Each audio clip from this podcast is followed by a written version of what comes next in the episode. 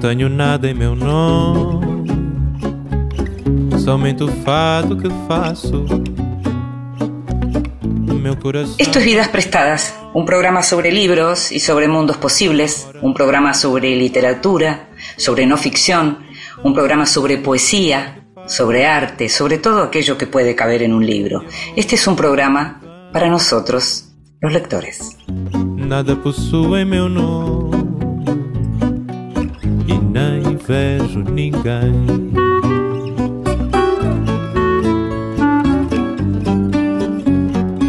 Y a los que nos gusta leer, nos gusta de vez en cuando que nos arrullen leyéndonos en voz alta. Esta vez le pedimos a la autora e ilustradora Yael Frankel que lo hiciera. En voz alta. Cuentos breves, poesía, lecturas para compartir.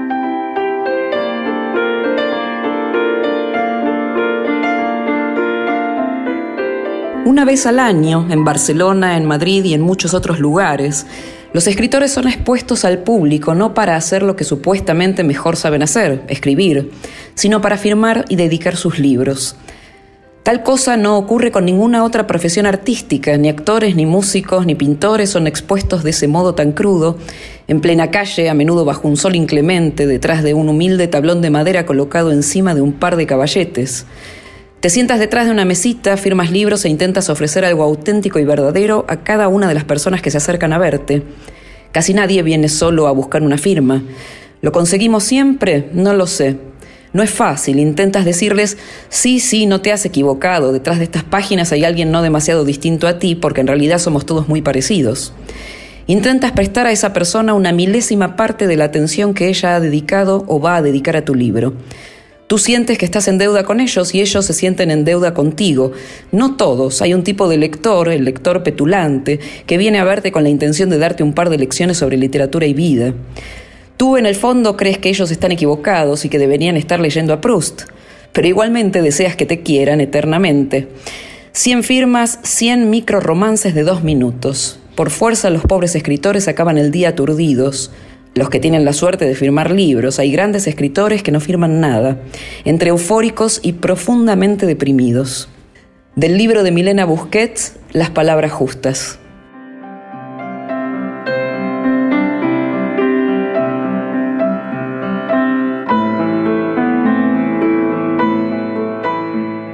Y la escuchábamos a Yael Frankel leyéndonos un fragmento del libro de Milena Busquets.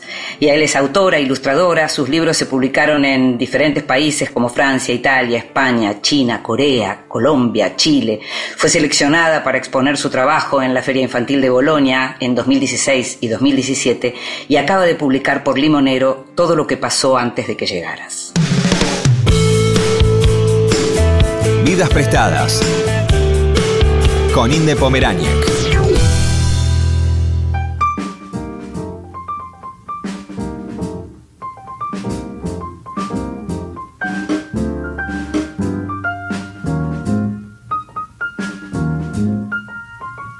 Liliana Colanzi nació en Santa Cruz de la Sierra, Bolivia, en el año 1981. Periodista y escritora, es autora de los libros de cuentos Vacaciones Permanentes, La Ola, Nuestro Mundo Muerto y Ustedes Brillan en lo Oscuro, este último recientemente ganador del Premio Rivera del Duero, publicado por Páginas de Espuma. Colanzi es también editora y creadora del sello Dum Dum en su país, Bolivia. Su obra ha sido traducida a diversas lenguas y fue seleccionada en el año 2017 entre los 39 mejores escritores latinoamericanos menores de 40 años por el High Festival Bogotá 39. Enseña literatura latinoamericana y escritura creativa en la Universidad de Cornell, en Ítaca, Nueva York. En los seis cuentos que integran el volumen Ustedes brillan en lo oscuro, es posible advertir una toma de posición sobre la realidad, aun si los textos viajan en el tiempo, y es posible leer el interés por la política, por el feminismo y por la justicia social sin énfasis y como una participación literaria dentro de la discusión pública.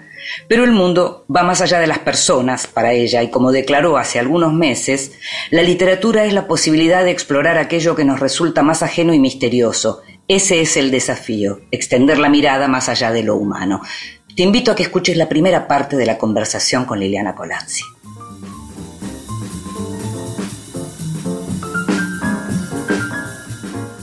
Y es un verdadero placer contar en este Vidas Prestadas con Liliana Colanzi, con la escritora Liliana Colanzi, para conversar sobre su nuevo y premiado libro. Así que muchas gracias, Liliana, por estar ahí. ¿eh? Hola, Inde, muchas gracias por la invitación. Em, en tu libro, igual que en libros anteriores, uno lo que puede ver es que te, fuiste constituyendo como una autora de formas breves, especializada en formas breves. Y lo que nota uno también es que en esos cuentos, en esas formas breves, hay también formas breves, porque hay como pequeños capítulos eh, y, fragmentarios dentro del propio cuento. Me gustaría que me, que me contaras un poco cómo fue surgiendo eso, si fue algo buscado, si fue algo em, que se fue imponiendo con la escritura. En esta ocasión quería experimentar con otras formas, con, otras historias también, em, y creo que la manera de indagar en otra, en otro estilo de contar las cosas fue a través de los fragmentos, ¿no? Como bien lo has notado, hay algunos de esos fragmentos que pueden ser historias eh, autocontenidas, historias independientes, pero que al engarzarse con las otras dan eh, un, crean un mosaico eh, que dice algo más que cada historia individualmente o que la suma de esas historias particulares, ¿no? Esa fue la estructura de la cueva, en la que se engarzan diferentes historias contadas en muchos momentos a lo largo de miles eh, de años y que cada historia es pequeñita, eh, es un chispazo, ya sea en la vida de, un par de personajes o en algún proceso eh, geológico o biológico que, que se narra, pero que al, ponerse juntos todos estos fragmentos por lo menos mi intención era dar una idea de la inmensidad del tiempo y de cómo nosotros como humanos somos apenas una pieza minúscula en esa historia, ¿no? Eh, en otros cuentos como Ustedes brillan en lo oscuro, el fragmento me sirvió para, eh, para incluir la perspectiva de, varias, eh, de varios personajes acerca de la contaminación radiactiva de 1987 en Goiânia em, y contar eh, lo que significó esta tragedia desde esas diferentes voces o a partir también de em, fragmentos de, de, los archivos legales del juicio, por ejemplo, o a través de em, la incorporación de un mural, ¿no? Que, el, graffiti que aparece, claro. El graffiti que, que cuenta la historia de, del accidente radiactivo, o también la enumeración de las pertenencias que se encuentran en los barriles enterrados. En los bidones. En los bidones enterrados en el cementerio nuclear de, de Goiás, ¿no? Entonces, el fragmento allí me permitía reunir esta multiplicidad de puntos de vista acerca del mismo hecho y además narrar diferentes eh, épocas eh, en las que este mm, accidente es recordado o puesto en perspectiva, ¿no? Eh, ah. Y en, Atomito también está esta estructura eh, fragmentaria, ¿no? Que sirve para ver diferentes partes de la ciudad a medida que se van sucediendo los, los acontecimientos eh, narrados a partir de la presencia amenazante de una central nuclear en, en el alto, ciudad que imagino yo desde una estética eh, entre futuristas sí, em, y cyberpunk. Sí. Algo interesante que tiene que ver con esto que estás diciendo. Yo pensaba que, por ejemplo, Atomito tiene mucho de cinematográfico. Em, ustedes brillan en lo oscuro, tiene mucho de crónica de crónica periodística que también vos ejerciste, ejercés, digamos, es algo que, que, está también en tu oficio en la escritura. Y algo que pensaba, que a lo mejor es un delirio, pero te lo tiro también en esto que estamos hablando en cuanto a las formas y los procedimientos. Si uno, como editor, podría haber unido a Tomito y ustedes brillan en lo oscuro, y le podría haber puesto novela, y figuraba como novela, y podríamos estar hablando de la novela de Colanzi. ¿Te parece? Sí. Sí, porque lo que veo es que aparece mucho de lo que la idea de novela en este siglo XXI aparece muy deconstruida en ese sentido. Entonces, en la medida en que podríamos estar hablando de, eh, de la cuestión de la radioactividad eh, y, y, de un posible accidente nuclear, digamos, podríamos estar uniendo, no sé, estoy, estoy por eso te lo disparo, es como un disparador nomás para que sigamos conversando sobre el tema, ¿no? Quizás el, eh, la sensación que te que te proporciona juntar estos dos cuentos, la sensación de, de, novela que te da unir estos dos cuentos, provenga de que hay eh, allí cierta sensibilidad compartida, ¿no? Que tiene que ver con aquella eh, que es la amenaza la amenaza radiactiva, ¿no? Y en ese sentido, para mí, eh, unir los diferentes cuentos de un libro implica encontrar cuáles son esos puntos de conexión eh, entre los relatos que le dan al volumen cierta sensación de unidad. Eh, y esos conectores para mí son varios eh, y además los voy eh, afinando a medida que que voy revisando los cuentos, ¿no? Para mí, por ejemplo, estos son cuentos muy anclados en una idea de, de lugar, son todos espacios latinoamericanos y además espacios latinoamericanos que no han sido tan contados en la literatura, eh, como Goiania, por ejemplo, como el Alto, La Paz, el Amazonas boliviano, eh, está también presente un lugar perdido en Oaxaca, México, ¿no?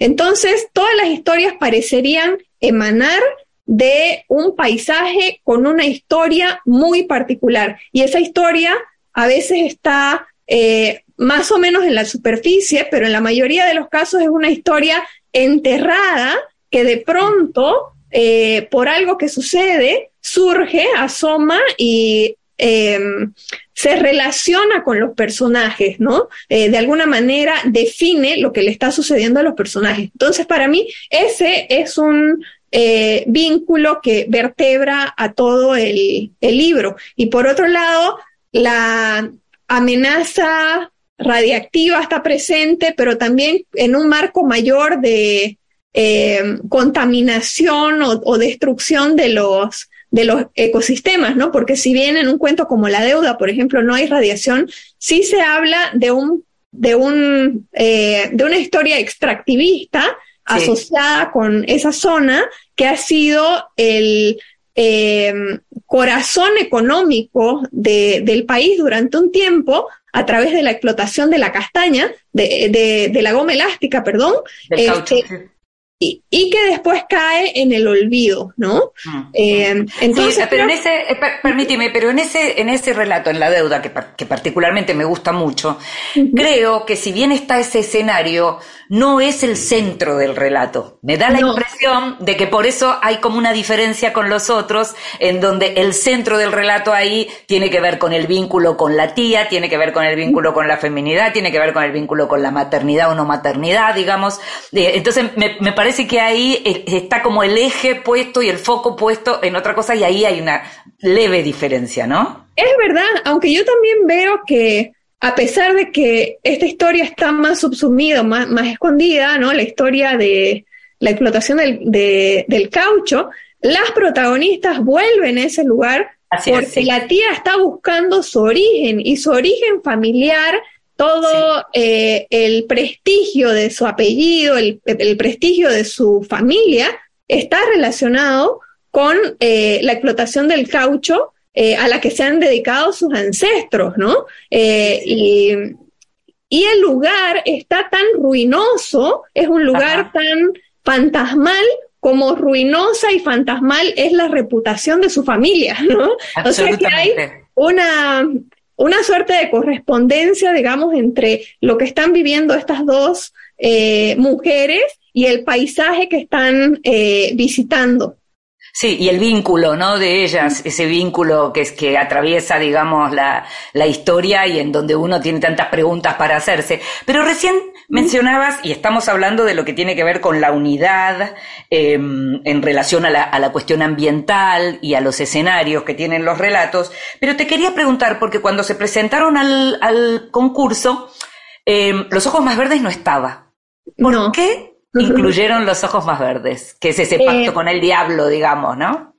Era un cuento que eh, siempre lo pensé como parte de este volumen, pero que no lo pude presentar al premio porque eh, una de las condiciones del premio es que todos los cuentos fueran inéditos y este cuento fue eh, publicado en una antología llamada El, Gran Libro de Satán, eh, editada por Jorge de Cascante, que como bien lo dice su título, reúne libros, cuentos o fragmentos dedicados al, al diablo, ¿no? El diablo, de hecho, es una de las figuras que más se repite en, mis cuentos y fue esa la razón por la cual acepté el, pedido de, escribir un, cuento para esta antología, ¿no? Sin embargo, a posteriori em, me fue dada la posibilidad de incluir este, este cuento ya eh, para el libro. Eh, que yo lo veo además, eh, yo veo que este cuento tiene una relación bastante orgánica con el resto, eh, tanto por el, su costado fantástico como por la presencia del Amazonas, ¿no? Que en ese sentido se engarza mucho con, la deuda, por ejemplo, ¿no? y, los personajes infantiles o, juveniles que están a punto de tomar un camino prohibido que les tienta mucho, pero em, que, están allí en esa, en esa disyuntiva, ¿no? Así que em, para mí es un, cuento que siempre perteneció a este volumen, aunque no lo pude presentar al premio porque eh, en aquel momento ya no era Estaba la condición, claro. Un cuento eh, inédito, sí. Liliana, te, eh, eh, estás mencionando lo que tiene que ver y, eh, con, con, los chicos, con los más chicos. Pensaba en Atomito y en esos chicos que algunas culturas llaman ni-ni, ¿no? Los que no estudian ni trabajan y están ahí. Algo que uno ve en, en nuestros países. Me gustaría un poco tu mirada sobre lo que, lo, cómo observás vos que no estás viviendo en este momento en Bolivia, pero cómo observás a, la juventud, si se quiere, de tu país, pero yendo un poquito más amplio, a la juventud latinoamericana, ¿no? Esa es una pregunta bastante amplia, ¿no? ¿En, en qué sentido? Este? No, en relación a lo que tiene que ver con el futuro, que es una de las grandes preguntas de, tu libro y de tus relatos, y en donde aparecen ellos justamente con esta idea de, la tentación, con esta idea de el paso que van a dar, pero con esta idea también del mundo que uno les deja, ¿no? Que es el mundo con el que se están encontrando hoy. Vos enseñás, además, con lo cual debes conocer a muchos chicos jóvenes. Eso, básicamente eso. Es una, eh, es un mundo bastante eh, duro el que le estamos legando a las nuevas generaciones, eh, que tiene ansiedades, preocupaciones y amenazas que no experimentamos las generaciones anteriores, ¿no? Por lo menos no de manera tan marcada. Este, cuando yo era niña o adolescente, no sentía particularmente el miedo de habitar una, una Tierra que, un planeta, digamos, que podría volverse en cualquier momento hostil y presentar condiciones radicalmente diferentes a las que yo conocía. No estaba ese tema en el aire a pesar de que ya entonces había empezado el, el proceso que vivimos hoy, ¿no? Pero sin embargo, eh, las actuales generaciones ya tienen la conciencia de estar viviendo en épocas muy volátiles, muy inestables,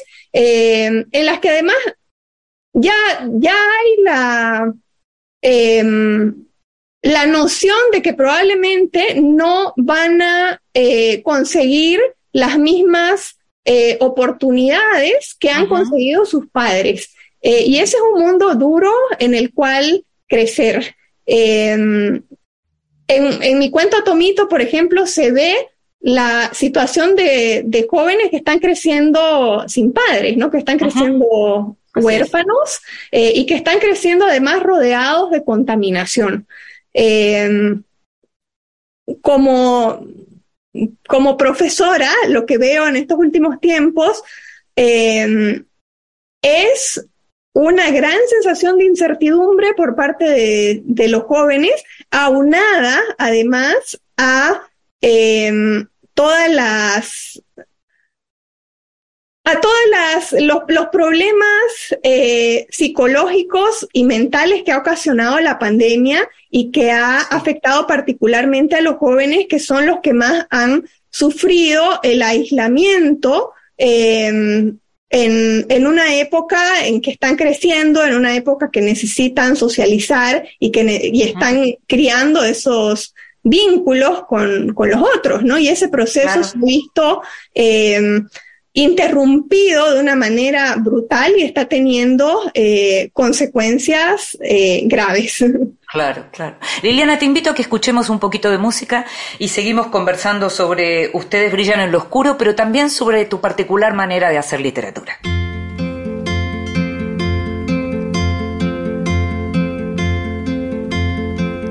I love you in the morning, our kisses deep and warm, your hair upon the pillow like a sleepy golden storm. Many love before us. I know that we are not new in city and in forest. They smiled like me and you, but now it's come to distances and both of us must try. Your eyes are soft with sorrow. Hey, that's no way to say goodbye.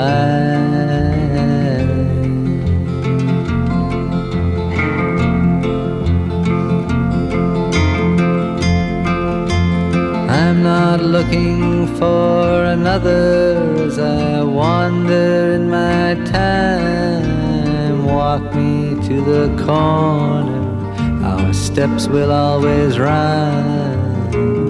You know my love goes with you as your love stays with me. It's just the way it changes like the shoreline and the sea. But let's not talk of love or chains and things we can't untie. Your eyes are soft with sorrow. Hey, that's no way to say goodbye.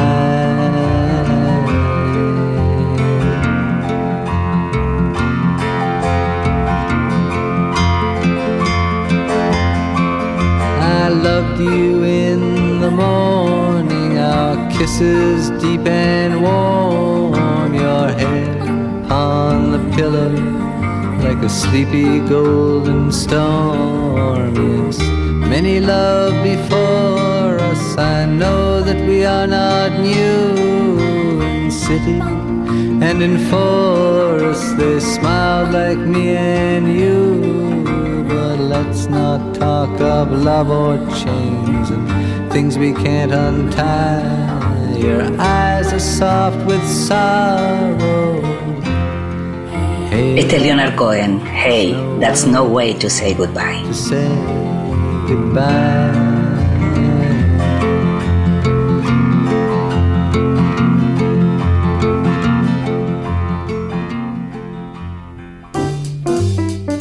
Bienvenidos.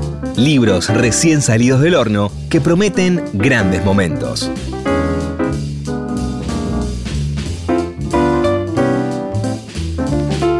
A veces hay bienvenidos que me dan muchas ganas de irme de vacaciones para poder leérmelos completos. Este es el caso de este programa en donde hay un libro de ensayos que se llama Maneras de desaparecer de Isabel Zapata, publicado por Editorial Excursiones y que tiene un prólogo de Alejandro Zambra, del chileno. Isabel es mexicana y estos son ensayos en los que pretende mostrar un poco aquello que hace.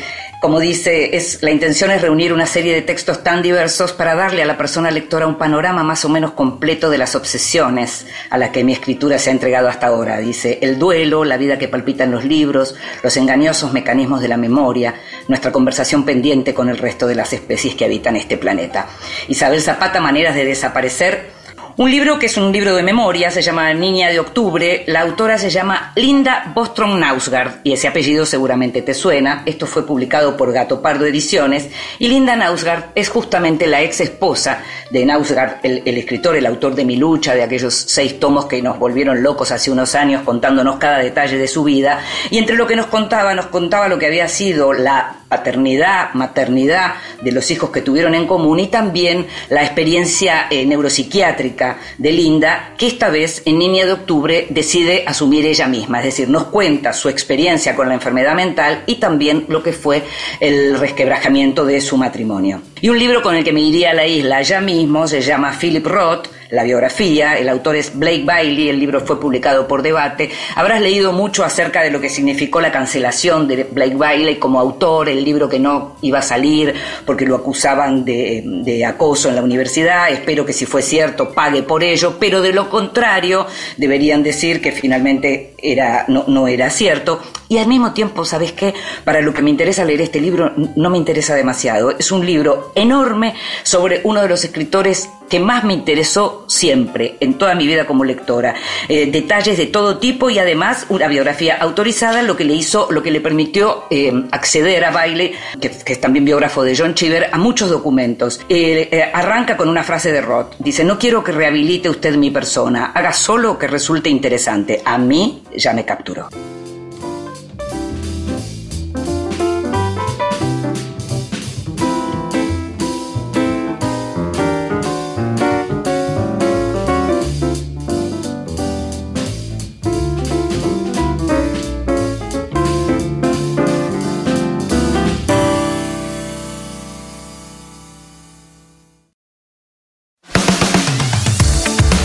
Continuamos en Vidas Prestadas.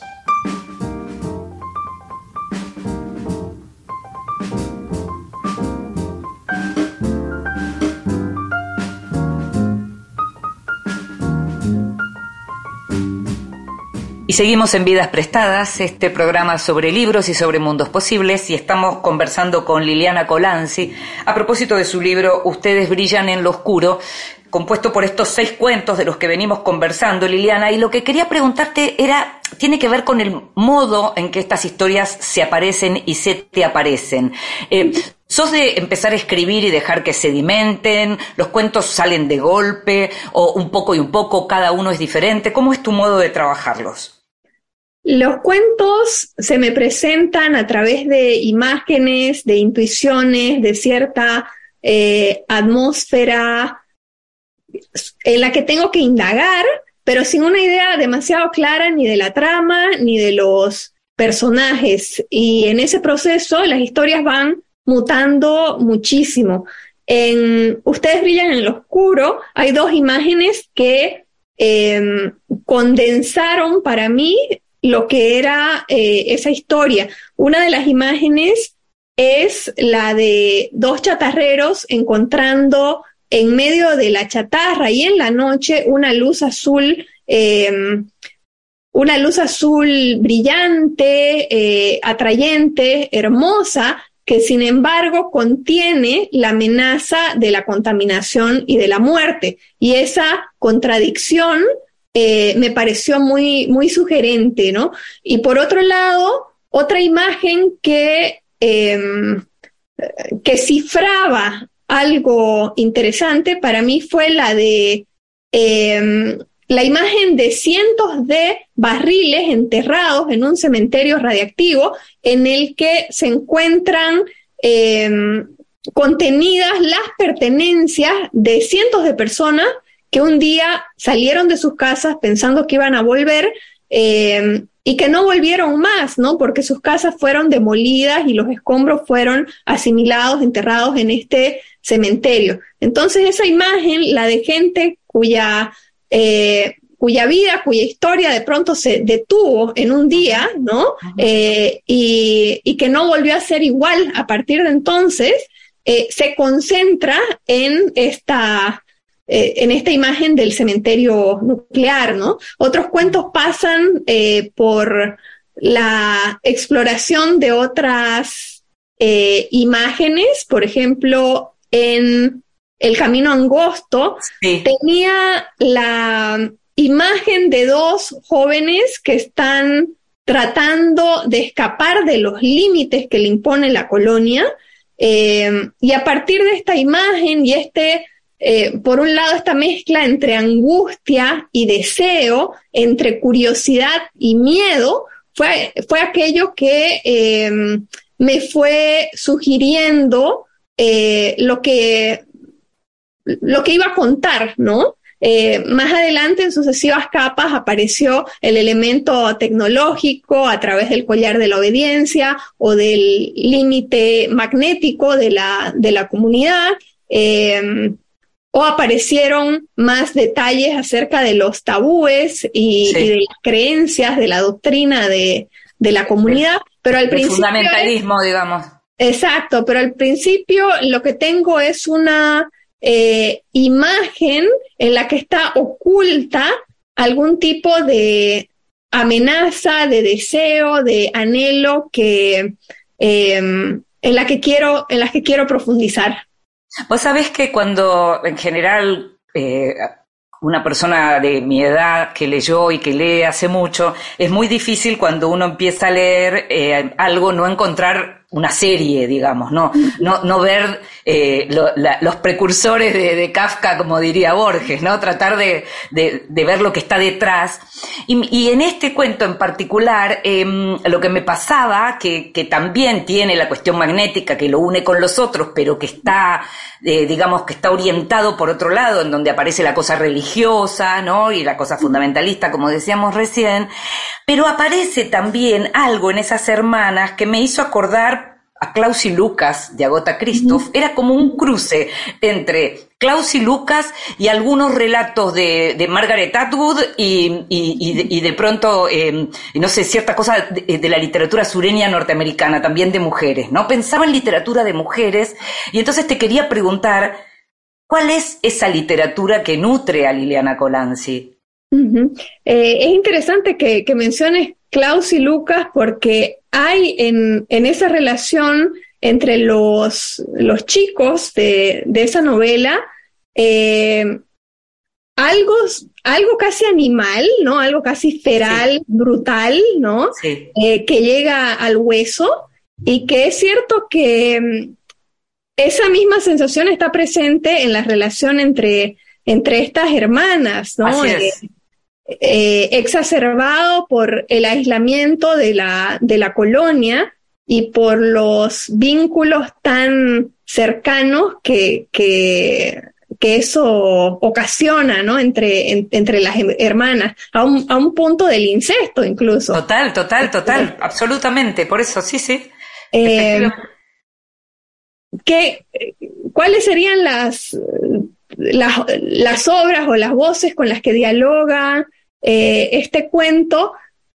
Sabes que tuve muy presente a, a, una autora argentina, a Marina Kloss, con su libro de cuentos Tres Truenos, eh, en los que ella explora estas voces de, de mujeres en las que está también presente el tema del, del incesto, ¿no? Eh, y el tema de, de, lo corporal, del deseo, eh, aunado con la, con la violencia. Em, están también en, en, este cuento muy presente a una autora como Marosa Di Giorgio. También, claro. Em, y, algo en la lengua, algo en la lengua ahí. Algo, algo en el deseo de hacer estallar la lengua, de, provocar algo con el lenguaje, eh, que ese también era eh, para mí un, un camino que sentía que ese cuento necesitaba tomar al momento de estar narrado desde una postura de, extrema, de extremo aislamiento, ¿no? Eh, que inevitablemente involucra no solo la creación de, reglas de convivencia muy particulares a esa comunidad, sino también a un lenguaje, un lenguaje que tiene que ser muy, muy, muy particular de, de, ese, de ese medio, ¿no? Sí, también qué, qué gran novela podría haber ahí, ¿eh? Porque ese relato uno lo que puede imaginar también es como la explosión de cada una de esas familias que aparece, cada una de esas familias que están condensadas ahí en ese relato que termina siendo un relato breve, digamos, pero uno podría pensar en ese estallido y sería una, también una novela fabulosa. ¿Qué pasa que volvés a la forma breve? ¿Qué pasa que eso no termina de estallar como para irse a una novela más convencional, digamos? En realidad nunca me fui de la forma breve porque mis tres libros de cuentos, mis tres libros publicados son tres libros de, cuentos, ¿no? Em, supongo que mi, mi deseo de mantener cierta intensidad eh, se manifiesta mejor a través de, las formas breves, ¿no? Mm, em, mm. y, y, una cosa más, mientras mencionabas Klaus y Lucas y esta relación feral entre los personajes, también estaba pensando que hay una novela con la cual yo siento que eh, hay un diálogo eh, en el camino angosto que es eh, una película, quiero decir, que es Caninos de, de Lantimos, ¿no? En la que hay también unos jóvenes que son aislados en su casa por unos padres que no quieren que que ellos conozcan eh, el afuera, que los están protegiendo de los peligros, digamos, del exterior, y que eso hace que desarrollen eh, estos dos hermanos una relación eh, muy, muy íntima, incestuosa y, y, brutal también a, ratos, ¿no? Con una mezcla muy rara entre ternura y, ferocidad. Y esa creo que es otra referencia que estaba flotando mientras escribía este cuento. Súper interesante. Pensaba, cuando hablabas antes mm, del mundo que les dejamos, del mundo que estamos viviendo, de los peligros que acechan, y hablábamos de esta unidad entre los cuentos, pensaba también que algo que uno puede leer em, en los cuentos tiene que ver con el azar en la tragedia. Eh, los chatarreros que encuentran el, mercurio, digamos, o em, eh, en la cueva eh, lo que aparece es, bueno, quienes pasan por ahí, es azaroso quienes van a pasar por ahí y que finalmente están. Es decir, la, idea del, azar que termina enriqueciendo tanto lo que son las historias, eso me interesa muchísimo. Sí, justo. Em, me estaba riendo un poco con algunos memes que han salido últimamente a partir de las eh, imágenes que, que, el nuevo telescopio de la NASA ha logrado tomar del universo, ¿no?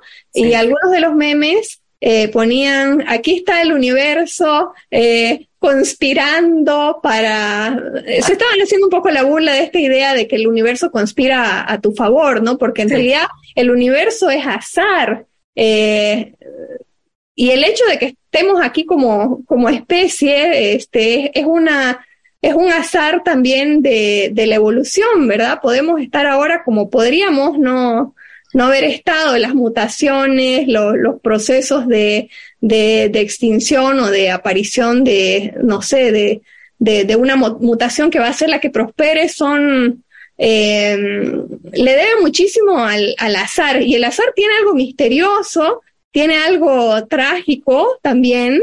Eh, y, sobre todo tiene algo bastante literario, ¿no? Literario, te iba a decir exactamente, eh, claro. Necesitamos crear la... Em, crear un mito de que hay una mano detrás que conduce nuestros pasos de acuerdo a nuestros deseos o, que, echa los dados, ¿no? Que echa los dados, la famosa mano que echa los dados sobre la mesa, claro. Claro, no, necesitamos pensar que hay una voluntad eh, detrás del universo que está guiando eh, lo que hacemos o que está dirigiéndonos a un, a un destino este, mejor, preocupado por nuestro bien, pero en realidad lo que hay detrás es eh, es azar y es además, o son, digamos, eh, procesos inescrutables para nosotros, ¿no? Y creo que lo que hace la, literatura es tratar de escarbar un poquito en, ese misterio y tratar de, darle algún sentido, ¿no? Pero creo que también nuestro desafío es no proyectar eh, en esos en esos procesos eh, una voluntad humana, ¿no? Que es la que, un poco la que nos ha llevado a la encrucijada medioambiental en la cual estamos. Hemos creído durante mucho tiempo que somos la especie eh, designada para, gobernar al, resto del planeta, para decidir sobre el resto de, la, de las especies y que es nuestro bienestar aquel eh, que debería predominar sin importar, digamos, el resto de los seres que nos acompañan, ¿no? Y esa es eh, la ideología que nos ha conducido a la, a la destrucción al, desastre, planetaria, Te hago la última pregunta eh, y te pido una respuesta breve, aunque tal vez este, tendría la posibilidad de hacer un ensayo sobre esto, pero vivir lejos de tu lugar de origen, eh, te, permite, es un estímulo para la escritura, te permite mirar las cosas de otra manera o es algo, digamos, que, que padeces eh, en términos literarios? Ambas cosas, yo diría. Eh, la, literatura necesita siempre eh, situarse con una cierta distancia con respecto a lo que se cuenta y el vivir lejos me ha proporcionado esa, esa distancia, pero no siempre es una distancia que yo quisiera, ¿no? Porque es eh, también, implica también una pérdida de contacto con los amigos, con los seres queridos y, con, y con las historias que nutren mi, mi imaginación como escritora, ¿no? No es casualidad que en la mayor parte de mis cuentos aparezcan eh, los, los, paisajes de Bolivia, este, em, a los que vuelvo con, con la imaginación, ¿no? Em, así que yo diría que ambas cosas es, por un lado, em, por un lado me ha, me ha ayudado a, a, ver con cierta distancia procesos que los tenían naturalizados. Sí. Pero por otro lado, sin duda es una pérdida. Mm. Muchas gracias Liliana, es ¿eh? un placer conversar con vos, ¿eh? muchas gracias por estar ahí. Muchísimas gracias Inde, un, un gusto. ¿Qué esa imagen?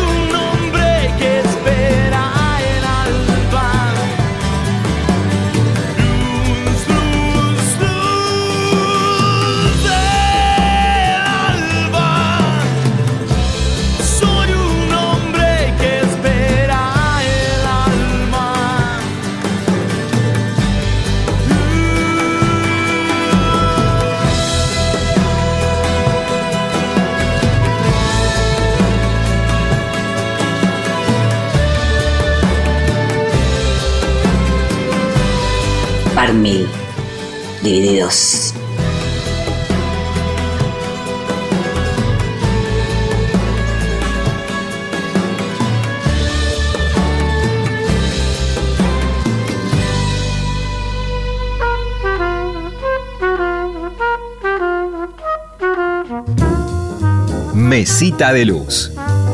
Grandes lectores nos cuentan qué están leyendo.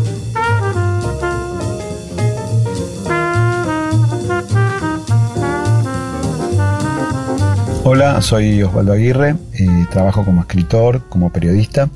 Mi último libro publicado es eh, La línea maestra y otros cuentos, que apareció el año pasado por Gárgola. Eh, quiero recomendar dos libros que tengo aquí a mano en mi mesita de luz. Uno es Paraíso de Nadie, de Susana Tenon, que publica Corregidor con edición a cargo de María Negroni. Paraíso de Nadie presenta la obra inédita de, Tenon, conservada en un fondo que se encuentra en la Universidad Nacional del 3 de Febrero, con la particularidad de que agrega además eh, la transcripción de dos audios donde hay un libro desconocido de Tenon y una entrevista muy muy buena que le hizo Renata Treitel, la traductora de Tenon al inglés, que es, que es muy, muy importante para, para conocer la, la, la poética de Tenon y sobre todo su, su intento en, su proyecto de escritura en distancias, uno de sus libros más importantes. Eh, y el otro libro que quiero, y quiero recomendar, eh, cambiando de género, es eh, Un error de Ludueña de, de Elvio Gandolfo. Publica Tusquets. un error de Ludueña fue en principio un cuento que se publicó por primera vez en la revista Punto de Vista en 1980 y después se convirtió en una especie de clásico de, las antologías del policial argentino. Y ahora lo que hace Gandolfo es convertir ese cuento en una novela, ¿no? con la particularidad de que el cuento es el primer capítulo ¿no? y, la novela se proyecta a partir de lo que está contenido en ese relato originario. Es un, ejercicio, digamos, o una muestra de maestría narrativa notable y un trabajo, un trabajo singular con, la creación de atmósferas, de personajes, con lo dicho y lo no dicho, que realmente, realmente vale la pena leer.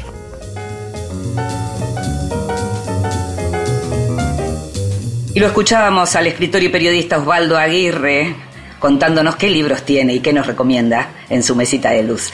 Osvaldo estudió letras en la Universidad Nacional de Rosario, es periodista, poeta y escritor. Eh, es especialista además en lo que tiene que ver con relato policial. Su último libro es La línea maestra y otros cuentos, publicado por Gárgola.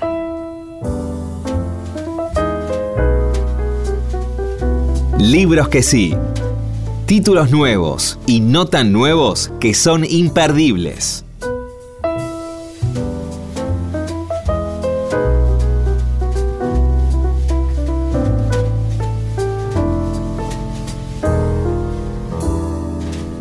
Seguramente leíste o escuchaste hablar de Walter Benjamin o Walter Benjamin, como, como suele mencionarse su apellido, el gran filósofo alemán. Eh, tal vez pensás que es algo difícil para, para, acceder a su literatura, posiblemente acceder a sus tratados de filosofía es difícil, pero hay un librito que acaba de publicar hace unos meses Editorial Godot, que tiene un prólogo precioso de Beatriz Sarlo, que se llama El coleccionismo y que reúne los textos sobre coleccionistas y, coleccionar de, Benjamin. Benjamin era un, autor que escribía, digamos, en, lo que tiene que ver con el texto breve, con, con esa idea del fragmento, con esa idea de lo que no se termina. Y este libro del coleccionismo eh, reúne algunos textos clásicos muy hermosos y muy sustantivos y que pueden ser una gran entrada a, leerlo y a, intentar acceder al resto de su obra de un autor que no solo pensaba muy bien, sino que escribía muy bien. Así que Walter Benjamin, El coleccionismo, publicado por Godot. Un libro precioso de cuentos que leí en estos días, que me divirtieron muchísimo, que me parecen no solo que son de un humor completamente inusual en la literatura argentina, por lo menos de los últimos años, se llama Prefiero morir de amor, escrito por una escritora argentina joven que se llama Delfina Korn, que nació en 1988, publicado por Bombal. Estos relatos son, como te digo, muy divertidos, tienen mucho de humor judío, pero de humor judío argentino. Eh, en lo personal me reí mucho y me parece además un humor muy inteligente, muy en la, como si yo te dijera, crucemos Larry David con Nora Ephron y Sidoro Blaisten y hagamos algo muy divertido. Bueno, tenemos los cuentos de Prefiero morir de amor de Delfina Korn, en donde lo que hace además es como un universo que se te hace medio difícil contar exactamente de qué se trata. Aparecen mucho las familias, aparecen mucho los primos gays, aparecen mucho los viajes y el no poder volver. Aparece mucho lo, que, lo, divertido que puede llegar a ser mirar todo con ojos justamente pensando en contárselo al otro. es eso, es como estos cuentos te cuentan sus historias, historias completamente delirantes. Prefiero morir de amor, te lo recomiendo mucho.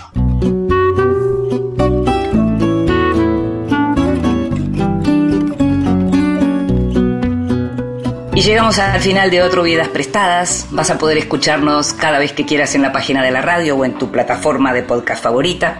En la operación técnica estuvo Ezequiel Sánchez.